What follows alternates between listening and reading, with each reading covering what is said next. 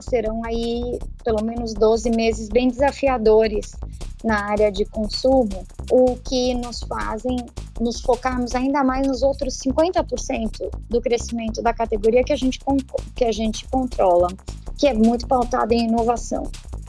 Eu acho que o grande desafio aqui no Brasil é democratizar soluções superiores em muitas categorias, Moacir. A gente tem, somos grandes com produtos de performance muito ruim e a gente tem uma missão em melhorar a qualidade das categorias, a qualidade dos produtos mesmo. Mas como fazer isso com um valor que seja realmente competitivo. Toda a nossa área de medicamentos, né? Antes da pandemia, a gente fez a aquisição da Merck e já era uma área que nós queríamos dar mais foco. E com todo esse essa atenção que é dada à saúde pós-pandemia, essa escolha estratégica se tornou ainda mais importante, Moacir. Então, eu diria para você que eu acho que essa é uma área que já era importante e deve se tornar ainda mais olhando para frente. Começa agora o podcast do Conexão CEO, o programa de entrevistas que traz as principais lideranças empresariais do Brasil para falar sobre negócios e nova economia. Olá, bem-vindo à Conexão CEO. Ela ingressou como estagiária na companhia um dos principais nomes da indústria global de bens de consumo, em 1996. De lá para cá, ocupou vários cargos de liderança na operação, inclusive em outros países. E desde 2018, comanda a operação brasileira da empresa. Hoje eu converso com Juliana Azevedo, CEO da P&G no Brasil. Juliana, é um prazer receber você no programa. Muito obrigado mesmo pela sua presença. Olá a todos, obrigado pelo convite. Legal, acho que vai ser bem bacana. A gente sempre faz essa breve apresentação no começo, agora resumir a tua trajetória não é tão simples assim, né, Juliana? Você tem aí 26 anos, tem uma formação de engenheira, né, advogada. Bom, você desbravou várias várias frentes. Aí me conta um pouquinho de começou, de como essas histórias se cruzaram, né? A tua história com a, com a história da P&G aí como estagiário, isso é bem interessante aí.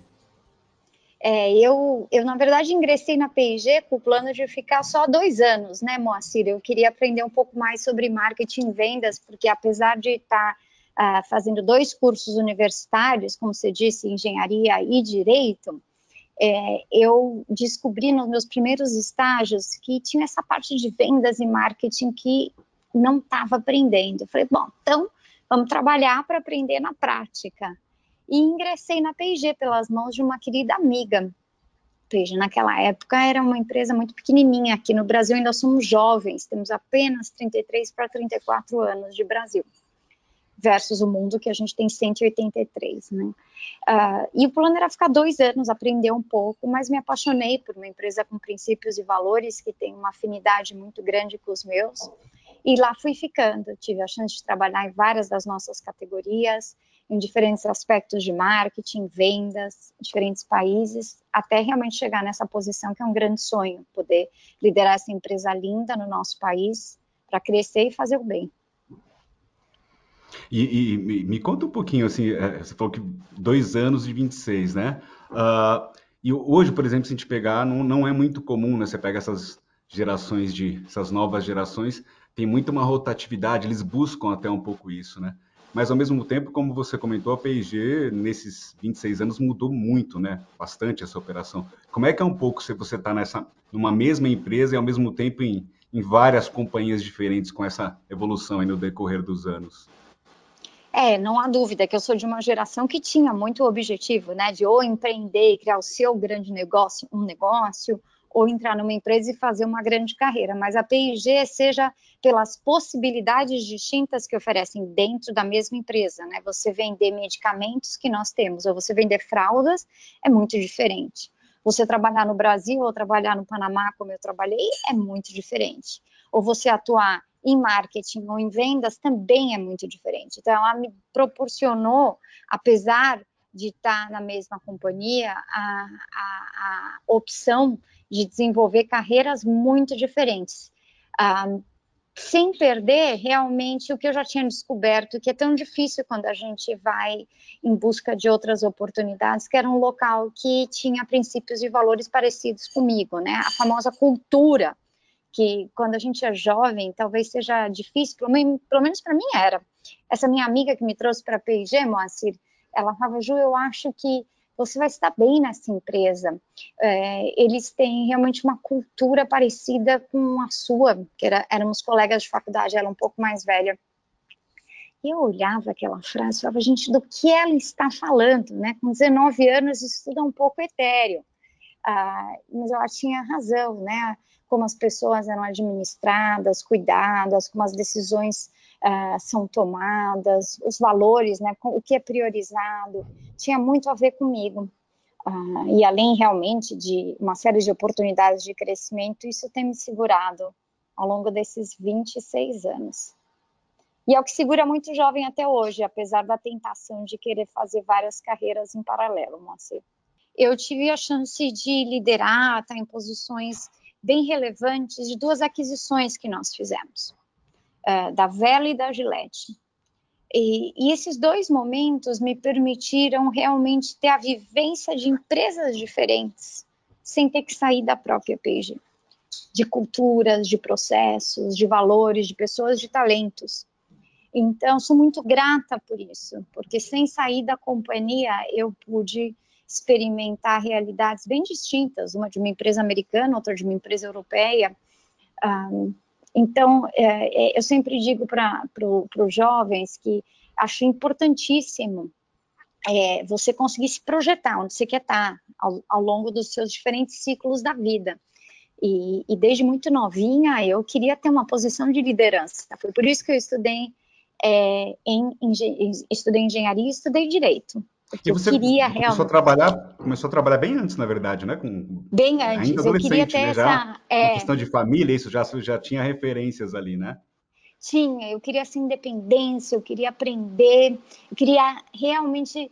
Eu tinha como líder aquela pessoa que faz acontecer, Moacir. Independente se o líder é o presidente de uma empresa, um presidente de um país, ele é um médico, ele é um professor para mim, a essência é aquela pessoa que tem um objetivo e faz acontecer, remove barreiras, ajuda os outros, faz acontecer. Então, eu queria desde cedo exercitar isso.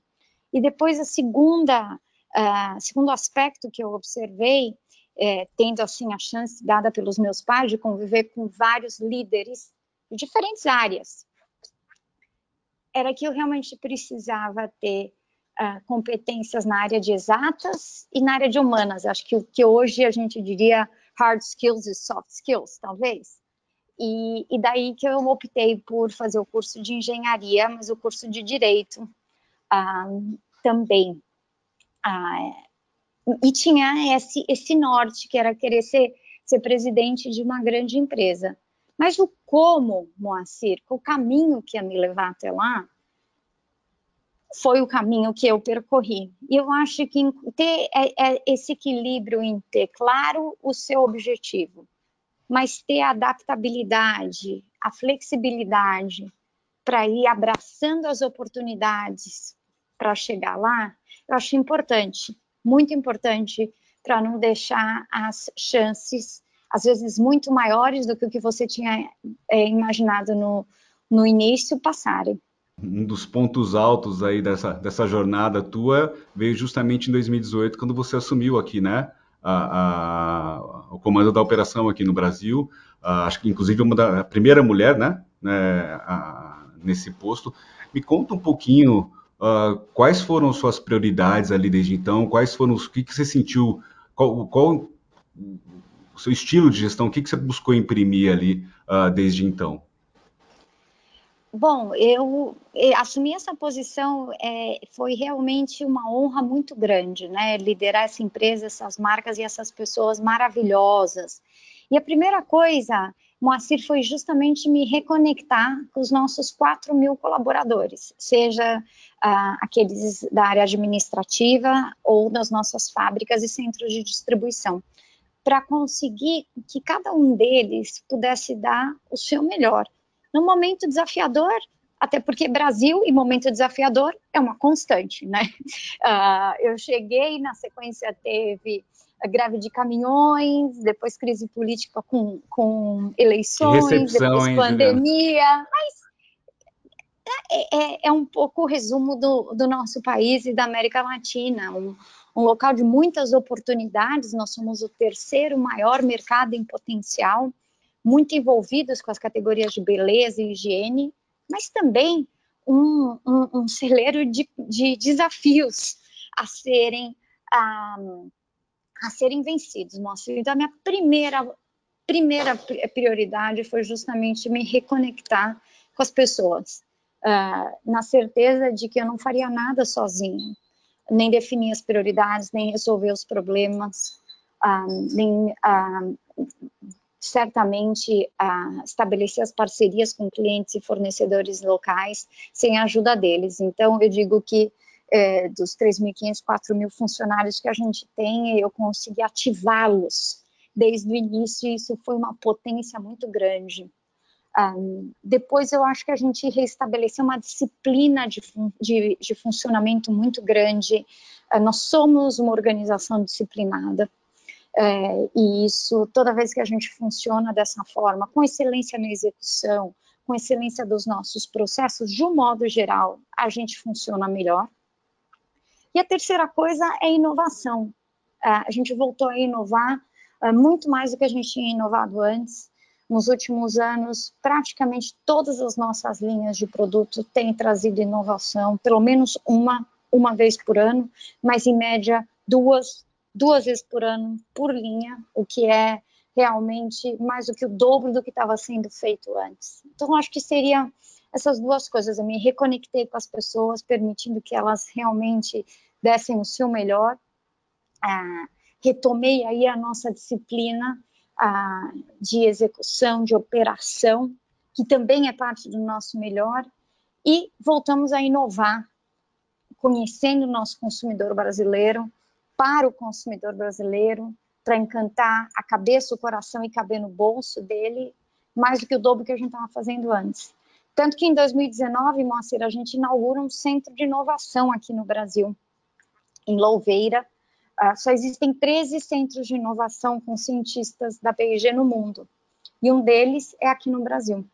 Esses centros de, de, de inovação, eles, eles funcionam de forma integrada cada um com uma responsabilidade, um ajudando o outro. Então, tem um centro de inovação aqui no Brasil, que obviamente serve toda a América Latina e serve o mundo.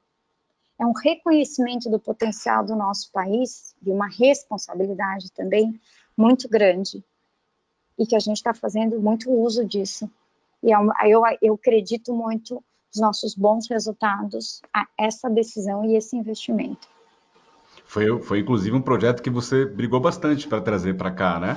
É, eu, meus, meus chefes, aí uma decisão coletiva, mas é um, é um projeto é, que realmente me dá uma alegria muito grande. Hoje já são 150 cientistas em Louveira, de 15 nacionalidades diferentes, e é uma alegria enorme ver uh, os laboratórios funcionando, agora ficaram parcialmente fechados em função da pandemia, voltam aí a ser reabertos com protocolos, mas é uma alegria muito grande ver a ciência em ação aqui no nosso país.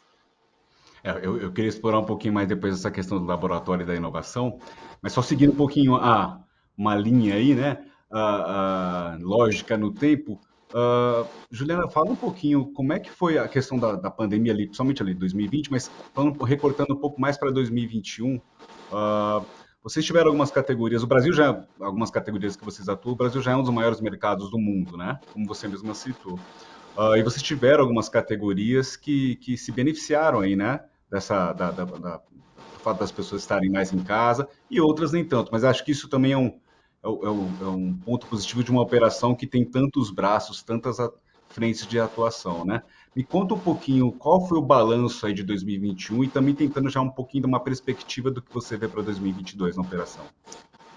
Nós somos, uh, fazemos parte de uma indústria essencial, Moacir, então nós não paramos, né? As três prioridades que nos guiaram desde o início foi, em primeiro lugar, a segurança das nossas pessoas, porque dos 4 mil funcionários, mil nós pudemos é, é, adaptar para trabalho de casa mas 3 mil se mantiveram é, nas ruas, seja nas fábricas ou nos pontos de vendas, que também tiveram seus protocolos de trabalho ajustados.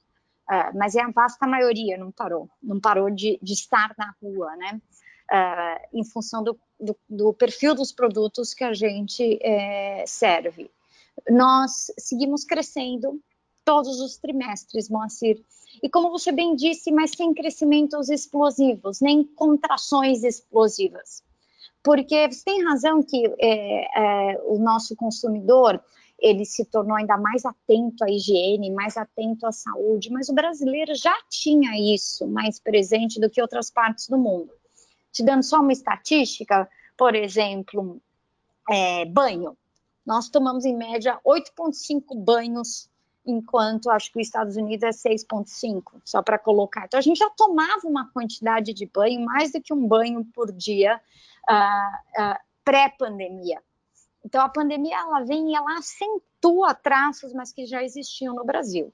Então, óbvio que categorias como lavagem de roupa, categorias como amaciantes, essas categorias cresceram e outras nem tanto. Então, no, no, na combinação como um todo, a gente observa crescimento, mas não crescimentos explosivos.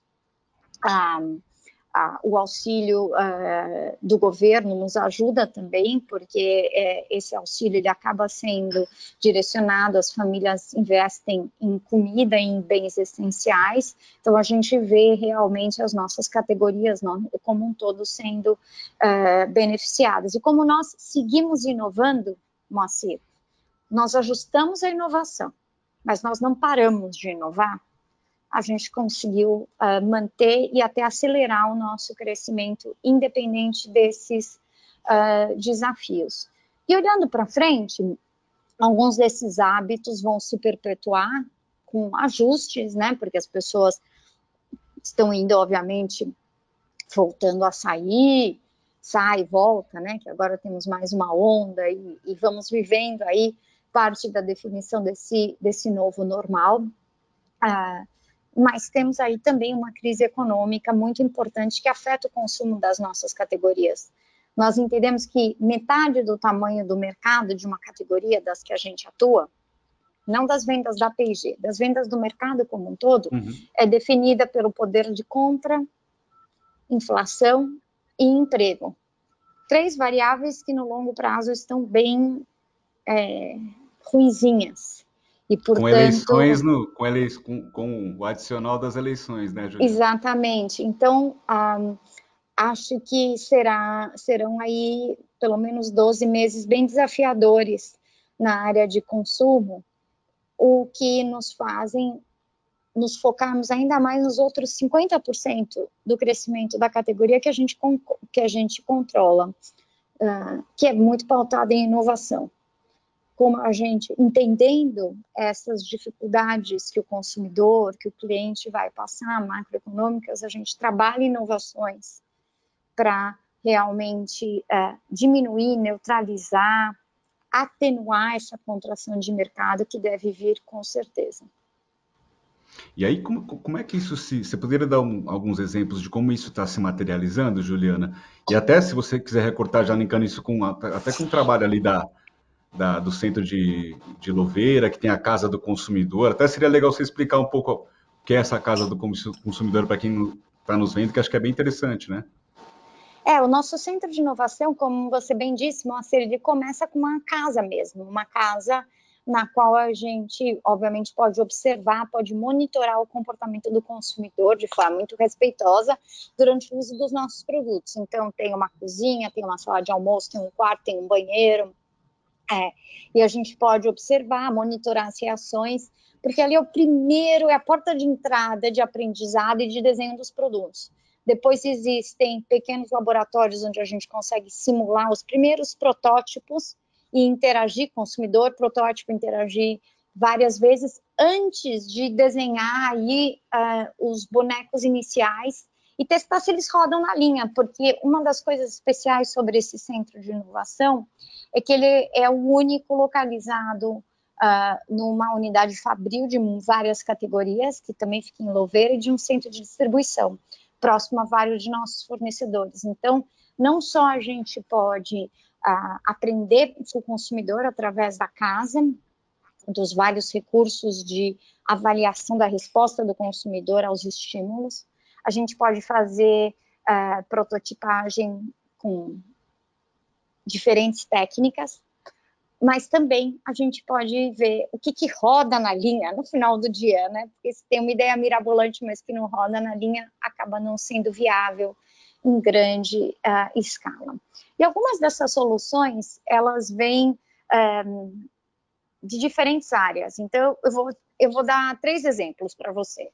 Por exemplo, na área de é, cuidados com a roupa, que a frequência em lavar a roupa aumentou, que vamos dizer que tinha aquela calça jeans que você usava, deixava lá na cadeira e talvez usasse umas duas, três vezes antes de lavar, agora já tem uma lavagem mais frequente.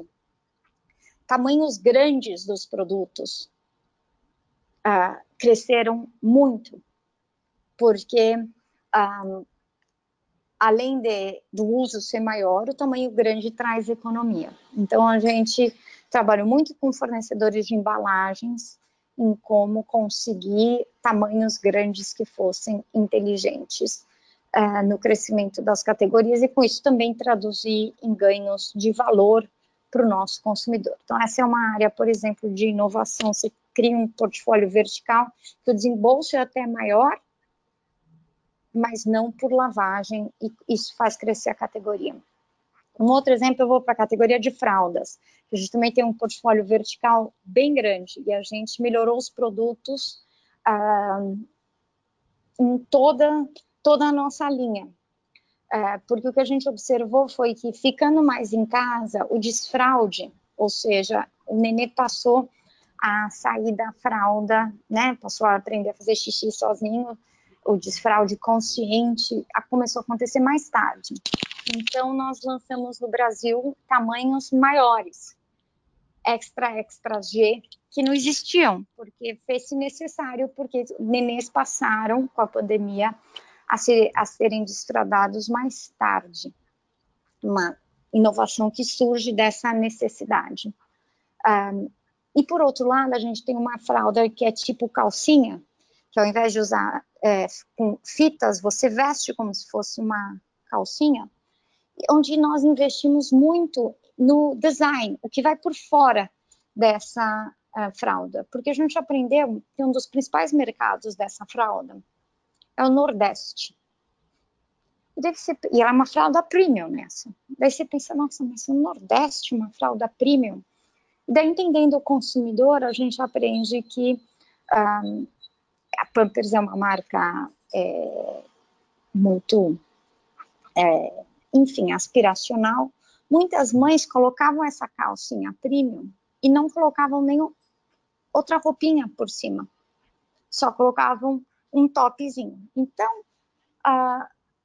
nós falamos, puxa, na verdade nós estamos ajudando a mãe a economizar numa roupinha até. Ela prefere investir mais numa fralda mais bacana do que colocar uma fralda, colocar uma roupinha por cima. Então a gente passou a, a investir no, na estética da fralda para que um hábito que o consumidor começou a experimentar ele pudesse é, enfim, pudesse aproveitar plenamente. Então, são alguns exemplos é, que eu posso te trazer de coisas que a gente tem ouvido uh, do consumidor e ajustado na nossa realidade.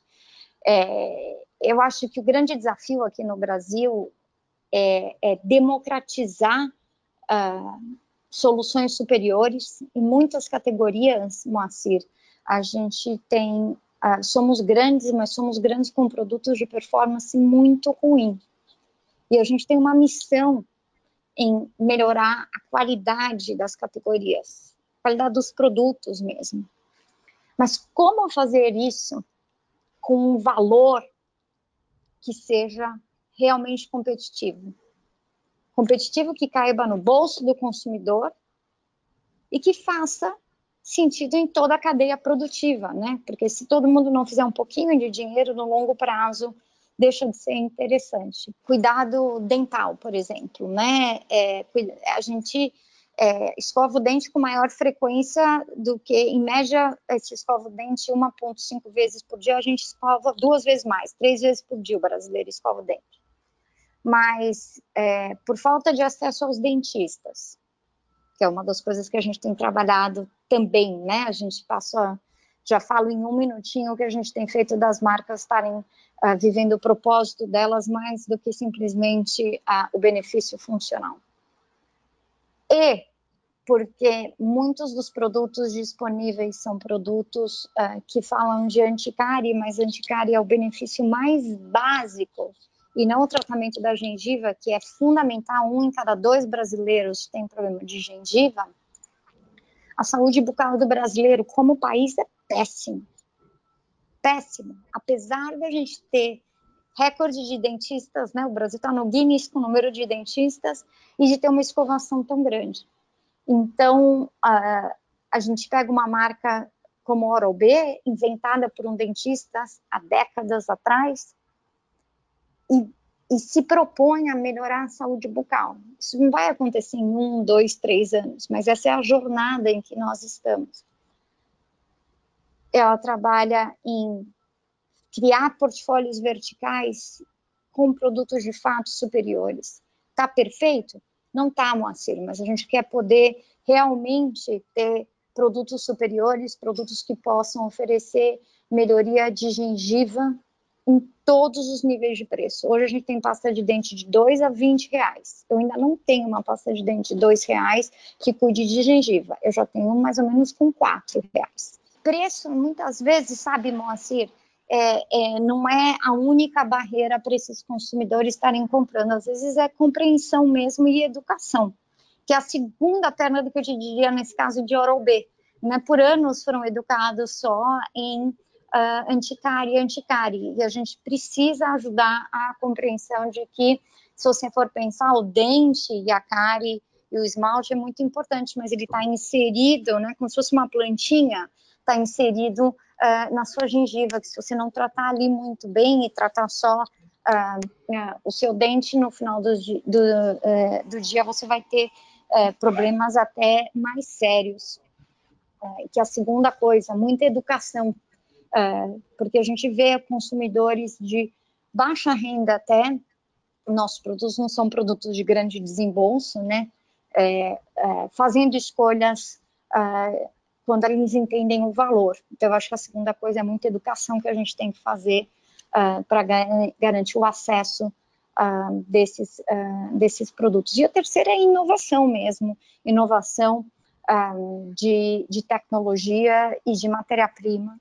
Parte do, do, da missão desse centro de inovação é essa, Moacir, é, de, é desenvolver matérias-primas que possam contribuir para essa democratização de produtos superiores em todas as nossas categorias. Agora, dado todo esse cenário que você traçou, né, tanto das, estra das estratégias uh, do próprio direcionamento da P&G, como a questão mais macro, né, aquele cenário de, de, de maiores incertezas econômicas uh, e também de, de reflexos que, que, que, podem eventualmente vir nesse novo normal que ainda não chegou, né? A gente está esperando já uns há praticamente quase dois anos aí esse novo normal não chega. Uh, tem alguma nova categoria, alguma categoria que talvez vocês não dessem tanta atenção, que vocês estão reforçando agora o foco, estão olhando mais para elas? Tem alguma uma ou mais categorias aí que entraram? Eu acho que a princípio a, a, não já estavam no nosso escopo, mas eu acho que elas ganharam ainda mais relevância toda a nossa área de medicamentos, né? É, antes da pandemia a gente fez a aquisição da Merck é, um pedaço da Merck, e, e, já era uma área que nós queríamos dar mais foco. E, e com todo esse essa atenção que é dada à saúde pós-pandemia, essa escolha estratégica se tornou ainda mais importante, Moacir. Então, eu diria para você que eu acho que essa é uma área que já era importante e deve se tornar ainda mais olhando para frente. Você pode contar um pouquinho, Juliano, o que, que vocês estão fazendo aí para concretizar aí essa, essa, vamos dizer, o novo peso dessa, desse segmento na operação aqui no Brasil? Olha, a gente acabou de lançar, uh, aí tem, tem alguns dos lançamentos de, de, de, de, maior peso. A gente acabou de lançar uma marca nova é, chamada Femibion, que é de vitaminas. Acabou, acabou, faz lá, algumas semanas ela chegou no mercado, que é de vitaminas para para os três estágios da mãe, né? Quando ela está se preparando para engravidar, quando ela está grávida e quando ela está amamentando.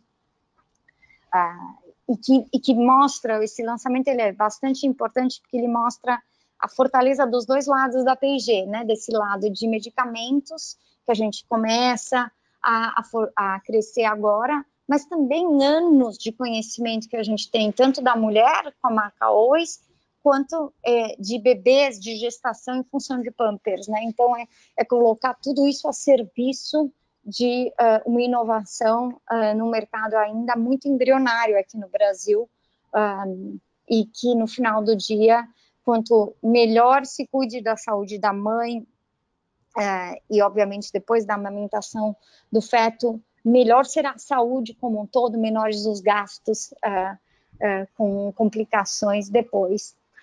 Estamos uh, crescendo a linha VIC, né? A VIC, linha VIC já é, é o nosso carro-chefe, é, além de a gente tem outros carros-chefes de medicamentos uh, prescritos que não são tão conhecidos da, da, da massa, porque é prescrito por, por médico, mas da, da população em geral, nosso carro-chefe é VIC, e nós estamos lançando várias, várias novidades, eu acho que ah, lançamos ah, Vic Primeira Proteção, que é um, um, um, gelzinho que você usa no nariz, ele encapsula o vírus da gripe antes que ele se estabeleça é, no seu organismo. Ah, é, lançamos é, Vic Vapo, que é um, não Vapo, desculpa, é Shower, que é, um, que é uma pastilhinha que faz o efeito de justamente aquela inalação que quem não fez, né, com Vaporub, é um, um um, uma inalaçãozinha, você fazer no chuveiro. Então, é uma linha que está crescendo bastante e vem mais novidades nela nos próximos meses. Então, muita coisa nova. Então, se eu disse para você que todas as linhas, lembra, tinham uma ou duas uh, inovações por ano, uh, você pode ver pelo que eu te falei aqui, que medicamentos está numa velocidade de três ou quatro. Então, um, um, um passo muito mais acentuado. É, você diria que é uma das, das principais vertentes, aí, seria uma das áreas que você mais está olhando aí para o Brasil? Ah, é uma das áreas que a gente tem uma aposta muito grande. Já era uma aposta anterior, Moacir, e de novo, pós-pandemia, com tudo que a gente, uh, com toda a consciência né, que foi desenvolvida uh, pelo consumidor, de um modo geral, ela cresce bastante. Agora, tem, tem, um outro ponto, não sei se eu vou falar uma, uma grande besteira aqui, Juliana, mas que vocês estavam começando a testar mais algumas coisas ali na área de serviços, né? Acho que até, até, até tinha alguns projetos pilotos. É, você pode falar um pouquinho desses, dessas iniciativas também, se, se de fato serviços é um componente que vocês estão agregando aí também na operação aqui do Brasil? Eu acredito que a definição das marcas, ela, ela se expande é, de ser realmente só a funcionalidade para serem realmente prestadoras de serviço. E essa prestação de serviço ela pode ser desde algo é, bem concreto e objetivo, como as lavanderias, que a gente ainda está testando, nos Estados Unidos já é um business grande nosso, aqui ainda é um business pequenininho, pode ser é, ajudando o consumidor Uh, por exemplo, durante a pandemia, a marca Pampers ajudou as mães a organizarem os chás de bebês, porque chá de bebê é 25% do consumo de fraldas, é importantíssimo para uma mãe a quantidade de fralda que ela ganha num chá de bebê, e de repente ela não podia mais juntar as amigas, uh, como é que ela pedia as fraldas? Então, Pampers se organizou para uh, ensinar essa mãe né, o caminho das pedras de como organizar um chá de bebê virtual. É, então, eu entendo que as marcas, inevitavelmente, é, Moacir, estão indo nesse caminho de prestarem serviço. É, é, Hair Care hoje, as nossas marcas de cuidado do cabelo, tem um site de diagnóstico super completo é, do, da situação do seu cabelo, ah, que também é uma prestação de serviço. Então, eu acho que é um caminho sem volta esse. E, de novo, ele pode ser tanto algo visível e concreto como as lavanderias, como algo mais uh, sutil como uh, uma informação, mas as marcas elas vão uh, se definir muito mais do que o produto em si que elas vendem ou representam, você, pode, né? Você pode falar um pouquinho da questão da explicar até para quem está nos vendo essa questão das lavanderias, qual é esse projeto? E, e, em que é, nós temos as nos lavanderias está mais a, avançado, né? É, no Brasil as lavanderias Ariel, né? Porque o intuito e nos Estados Unidos é, elas são lavanderias Tide em vários formatos lá. Porque o que acontece é que a marca se predispõe, ela evolui na sua promessa. Uh, ela deixa de ser uma marca cuja promessa é eu vou ser o sabão que vai lavar, melhor sabão para lavar sua roupa, para eu vou ser a marca que vai te ajudar a ter a roupa limpa na sua casa do jeito que você quer. No momento em que você se redefine dessa forma, você tem a obrigação de estar presente em outras verticais para esse consumidor. O produto é uma delas, não tem a menor um, dúvida. Mas existem outros serviços, porque nem todo mundo uh, entende que a melhor forma de ter a sua roupa lavada e limpa em casa é através do uso da sua máquina de lavar. Inclusive, durante a pandemia, a marca Ariel, junto com a marca Downing, nossa de amaciantes, fez uma parceria com a Washout, que era uma ONG que juntava pessoas que queriam lavar a roupa como uma forma de melhorar a sua renda, ah, com pessoas que queriam ter sua roupa lavada, mas não queriam mandar conexão, numa né? lavanderia. Então, nós fizemos uh, essa conexão e vendíamos, usávamos os nossos produtos para essa, uh, para fomentar esse business. É uma outra forma, uh, mas eu acho que a essência é as marcas se redefinindo de uma forma maior, pautadas pelo propósito dela. Você citou esse, esses projetos da, da, da, da, marca Ariel, né? Por exemplo. Uh, tem algum outro projeto piloto em desenvolvimento, em andamento, ou que vocês já estão prestes a colocar aí na, na praça uh, em termos de serviços que você poderia citar? Nós temos parcerias, por exemplo, de gilete é, muito lindas com, com, com barbearias também, que ainda estão mais embrionárias, mas não há a menor dúvida que se você quer ser realmente o grande parceiro do homem, uh, seja para um homem que tenha a barba 100% feita como você, Moacir, um homem que queira uh, trabalhar realmente uma, um, um outro estilo, dos pelos do rosto, você precisa estar junto dos barbeiros também, seja é oferecendo produtos. Então, a gente está desde desenvolvendo produtos para eles, até entendendo exatamente como a gente pode estar um, tá atuando mais próximo deles. Então, esse é um, pro, um projeto que ainda está mais embrionário, uh, mas tem mais coisa dentro do nosso funil de inovação sendo cozinhada nesse momento. E tem, bom, a gente falou de diversas frentes aqui, Juliana, em termos de inovação, ou, ou até além disso, né? Uh, tem algum ponto, por exemplo, em relação a, a esse braço mais de, de inovação, de olhar e entender a, as necessidades do consumidor, que a gente não tenha falado que, que você acrescentaria? Eu acho que o único dois pontos que talvez eu colocaria, primeiro é o orgulho que nós temos, Moacir, de inovar em todas as frentes. Eu acho que há anos atrás a gente pensaria em inovação só em um shampoo novo, a pasta de dente nova. E hoje em dia inovação é em tudo que a gente faz. Eu diria para você que até a gestão dessa crise da pandemia foi feita de uma forma tão inovadora, com uma mentalidade de crescimento contínuo, com pequenos grupos que, que lidavam com os assuntos uh, de uma forma ágil, para que a gente pudesse ter a velocidade necessária uh, que essa situação demandou e pudéssemos aprender também uh, no pacing, vamos chamar assim, que se fez necessário. Então, a gente inova em todas as áreas, não só em produto. Isso me dá muito orgulho, uh, porque eu nunca acreditei. Nós temos realmente um pequeníssimo grupo de uma pessoa, uma pessoa dedicada e duas pessoas é, parcialmente dedicadas como fomentadores da inovação e multiplicadores das melhores práticas, mas inovação é uma responsabilidade de todo mundo. Eu nunca achei que fosse uma responsabilidade de um departamento separado. Essa é uma coisa. E a segunda coisa é o quanto a gente não faz sozinho.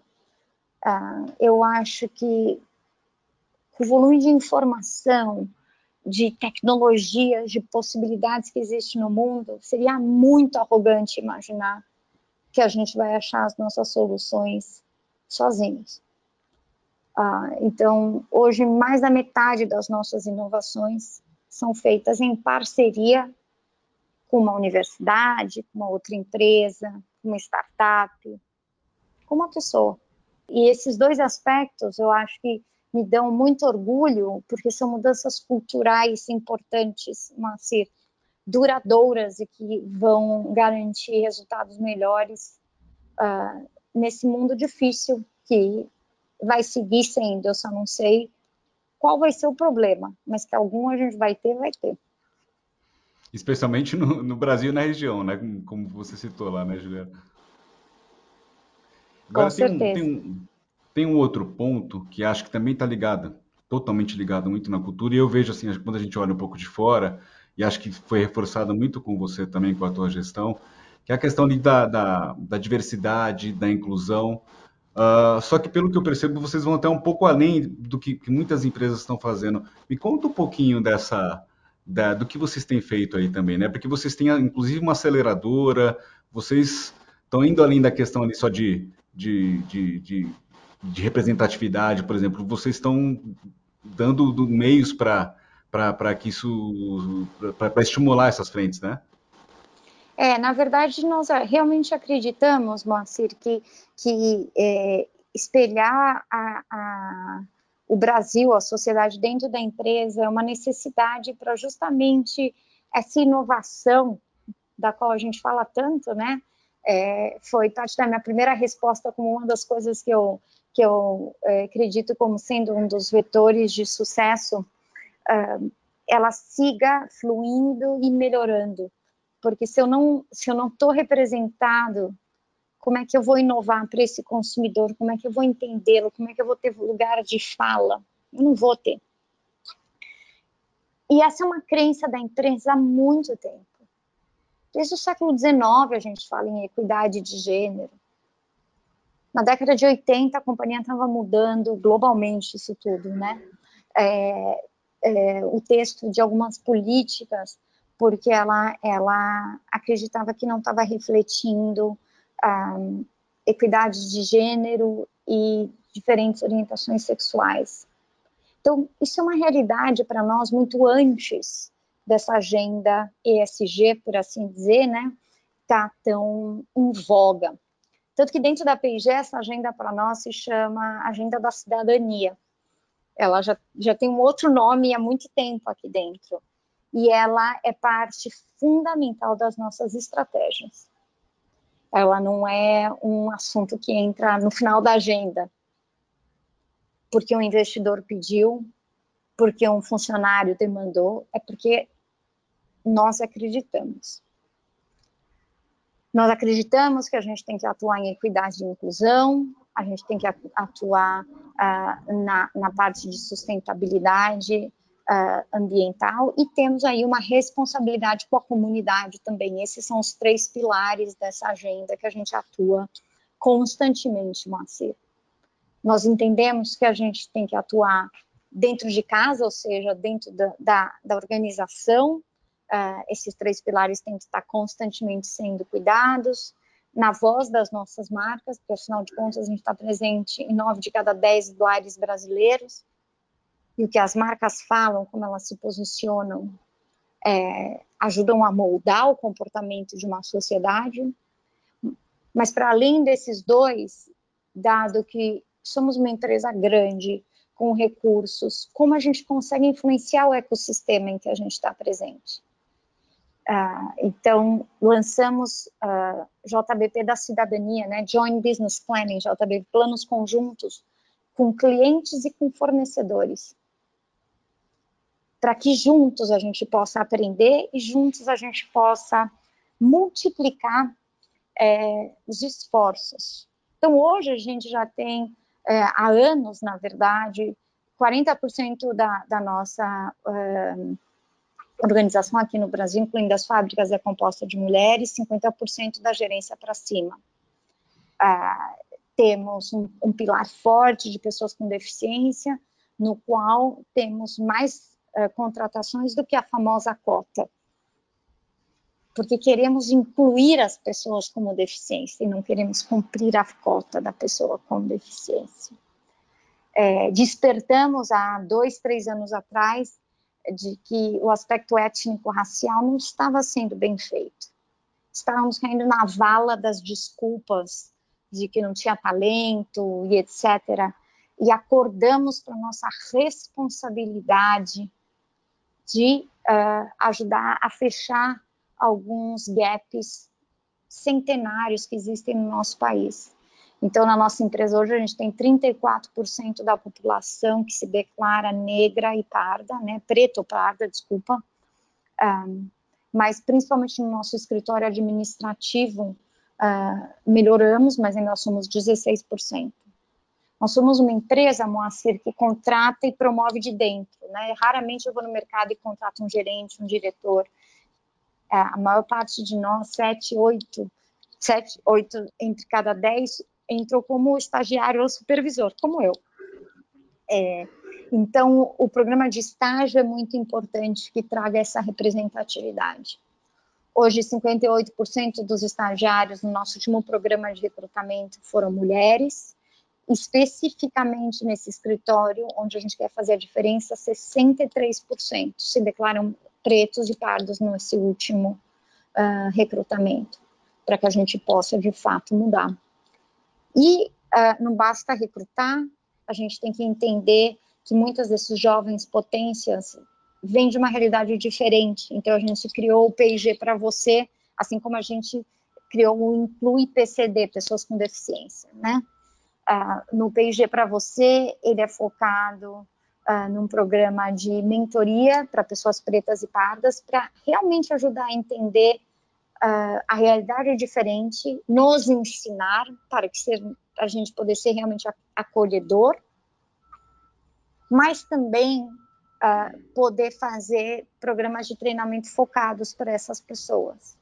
Ele também uh, oferece 12 meses de um curso de inglês, porque inglês é fundamental e apenas 1% da população brasileira, nem estou falando só de pretos e pardos, tem inglês fluente, então é necessário fazer essa reparação. E assim vamos caminhando, aprendendo de forma muito humilde, muito humilde, Moacir. Tem muito que fazer. Eu acho que quando você tem é, esse, esse objetivo maior, é, ele te dá muita tranquilidade em dizer que existem muitas imperfeições ainda, mas que hoje é melhor do que ontem.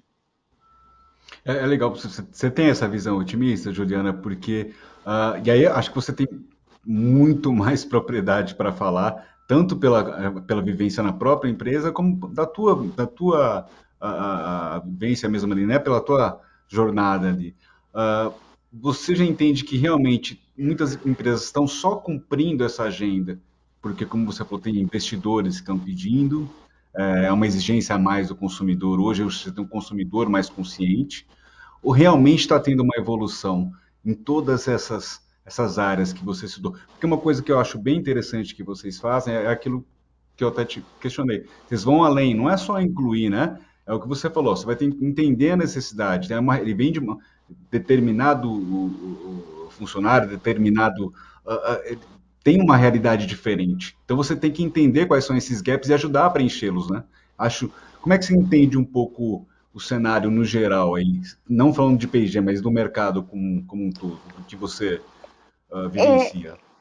É, eu acho que empresas começarem a colocar isso na pauta, porque o conselho pediu ou o investidor, é parte da evolução, Moacir. Pelo menos e daí tá nova geração. Pelo menos está em discussão, entendeu? Não, eu, não, eu acho que seria realmente uma ilusão imaginar que a gente vai pular de não estar presente para, de repente, ser uh, pauta estratégica. É, mas eu vejo, sem dúvida, essa evolução e os números demonstram essa evolução. Eu acho que igualdade de gênero ainda é, men é melhor, perdão, étnico-racial houve uma aceleração, mas ainda é pequeno, uh, e, e, temos que progredir. Me preocupa muito uh, com a pandemia, especificamente essa geração de jovens e crianças, porque no, no médio prazo serão os mais afetados. Todos. Mas o meu filho, o seu filho, o seu sobrinho, o meu sobrinho, ainda a gente consegue reparar. Mas esses jovens e crianças de periferia, nesse momento de boom demográfico, que acima de tudo estão desiludidos, é a minha maior preocupação nesse momento. Um, porque a história demonstra, Moacir, que quando grandes eventos acontecem, grandes guerras, grandes cataclismas, as maiorias minorizadas, elas sofrem mais. Então, não é à toa que o Brasil perdeu quase 10 milhões de mulheres, é, abandonaram seu emprego ou foram é, é, demitidas. Ah, que os jovens são os, também os que mais ah, as, as, parcelas, se você olha jovens, ou se olha pessoas é, que se declaram LGBTQI+, são é, fatias da sociedade em que o desemprego é maior ainda. Eu vi um número é, essa semana que me assustou, assim. Não, né, é, é, quando a gente vê um negócio ali em, em números registrados, né? Você tem a percepção uh, que são acho que 15 ou 17 milhões de jovens brasileiros que não trabalham no estudo. Não é porque eles não Estudam, querem. É. Um em cada quatro. Então tem uma é, desilusão é, muito é... grande. Então é, é, eu, eu, eu acredito que ah, esse pode ser o, um, um, problema, o maior problema eh, da pandemia, e, e, daí por isso que no universo P&G, eh, o que nós tentamos fazer foi como nós acelerávamos as nossas metas, entendendo que o universo à nossa volta ia dar um passo para trás. Então, uh, empresas como a nossa, comunidades como as que nós estamos inseridas, que têm possibilidades melhores, eu entendo que tem uma responsabilidade de ir além e estender a mão àqueles à sua volta para irem além também. Porque o contexto vai ser desfavorável para continuar o progresso no curto prazo, enquanto a gente está aí definindo o que é esse novo uh, normal. Então, nós, os privilegiados, temos essa missão de não permitir que o progresso que foi feito nos últimos anos, e principalmente eu acho que a energia de ativação nessa direção não seja uh, desfeita. E os jovens, em especial, para mim, são a minha maior preocupação. Um, muito, muito uh, é, ligado à educação. E talvez por isso, durante a pandemia, eu até tenha é, me dedicado mais, além da P&G. Uh, ah, eu já trabalhava com a Unicef, já trabalhava com a United Way, mas e com a Câmara Americana, que de certa forma também ajuda bastante, porque dentre quase os seus 3 mil associados, a maior parte são micro e pequenas empresas. Então, você tem chance de multiplicar boas práticas para aqueles que realmente empregam no Brasil mas especificamente com a Unicef e com a United Way, eu uh, aumentei a minha dedicação, me tornando presidente dos dois conselhos, para realmente viver esse meu propósito pessoal, de que, uh, falando de um local muito privilegiado, que é o que eu ocupo, né, numa indústria, numa empresa maravilhosa, num setor que sofreu muito menos, uh, que a gente possa estar tá fazendo um impacto que transcenda as nossas paredes. E, Juliana, bom, você já comanda uma operação desse porte que demanda muito do seu tempo, você tem essas outras atividades, e quando sobra um pouco do, do, do teu dia ali, para tua família, para você, o que, que, que você gosta de fazer? Como é que você gosta de passar o seu tempo? Quais são suas suas atividades aí também para balancear uh, esse, os desafios profissionais também com, com o teu lado pessoal? Mas sobra tempo, viu? Porque eu tenho um, um time maravilhoso, viu, Moacir? Tanto, tanto na, na PIG, quanto na United Way, quanto na Câmara, quanto uh, na Unicef. Esse, esse é o segredo de conseguir fazer tanta coisa. Não é a Juliana, são os uhum. times uhum. da Juliana que são maravilhosos. Mas é, a Juliana é uma pessoa muito simples, Moacir. Ela gosta de ficar com a família, uh, de ler, de ficar em casa. Uh, é, é, ah, me exercito todos os dias, Moacir, também. Porque senão o corpinho já vai é, ficando enferrujado. Falando, falando em esporte, eu vi alguma coisa de, de ligação da tua família com a, com a portuguesa de, de esportes? O, Opa, é... com certeza. É, eu, eu adoro futebol, Moacir. Adoro futebol. E o meu time do coração, que tadinho, talvez agora nem, nem vá mais existir, é a portuguesa.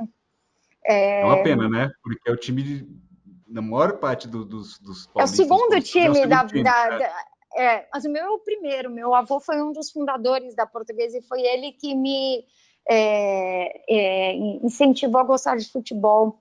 Eu ia no Calindé com ele, né? Ele e os amiguinhos dele, você imagina assim a diferença de idade, né? Uhum. É, mas uma gratidão enorme, porque essa paixão pelo futebol, além do futebol ser um, um, um esporte maravilhoso de socialização, o que me ajudou nessa vida, porque não tem nenhum lugar que você chegue no mundo que você sabendo falar de futebol, você não consiga se inserir é, é, socialmente. Então, uma gratidão por muitas razões para o meu avô, é, seu Santos, mas também é, por ele ter me ensinado um pouco a paixão pelo futebol. E é por isso que eu torço para a nossa luzinha. Hein? E é, é impressionante o quanto quanto jogadora portuguesa revelou, né? É, é, é, um pouco do exemplo ali mesmo, né? De como as coisas vão se se, se perdendo, né? Porque quanto jogadora portuguesa revelou para estar tá numa é. situação como essa, né? É, é, é, mas eu, eu torço sinceramente para que para que essa situação vire aí, porque torço mesmo de fato mesmo, porque tem inclusive muitos, acredite, muitos amigos que torcem para português. Então acho vou torcer. Não, legal, Juliana. Muito obrigado mesmo pela, pela, pela sua presença, pela conversa. Obrigado mesmo. Não, obrigado pela oportunidade. É sempre é uma troca sempre muito enriquecedora. Quando a gente fala, a gente vai pensando, né? As perguntas boas, é, como as tuas, Moacir, fazem a gente refletir e, e, espero que aqueles que nos assistam, nos ouvem, é, também tenham achado uh, aí, uh, consigam extrair uma ou duas ideias e que possa estar tá ajudando para um 2022 melhor que a gente consiga fazê-lo melhor. Assim esperamos, né? assim esperamos. Esse foi o Conexão CEO. Assine o nosso podcast, se inscreva no nosso canal no YouTube, Neofeed Brasil, e na nossa newsletter no site www.neofeed.com.br para receber notícias em seu e-mail.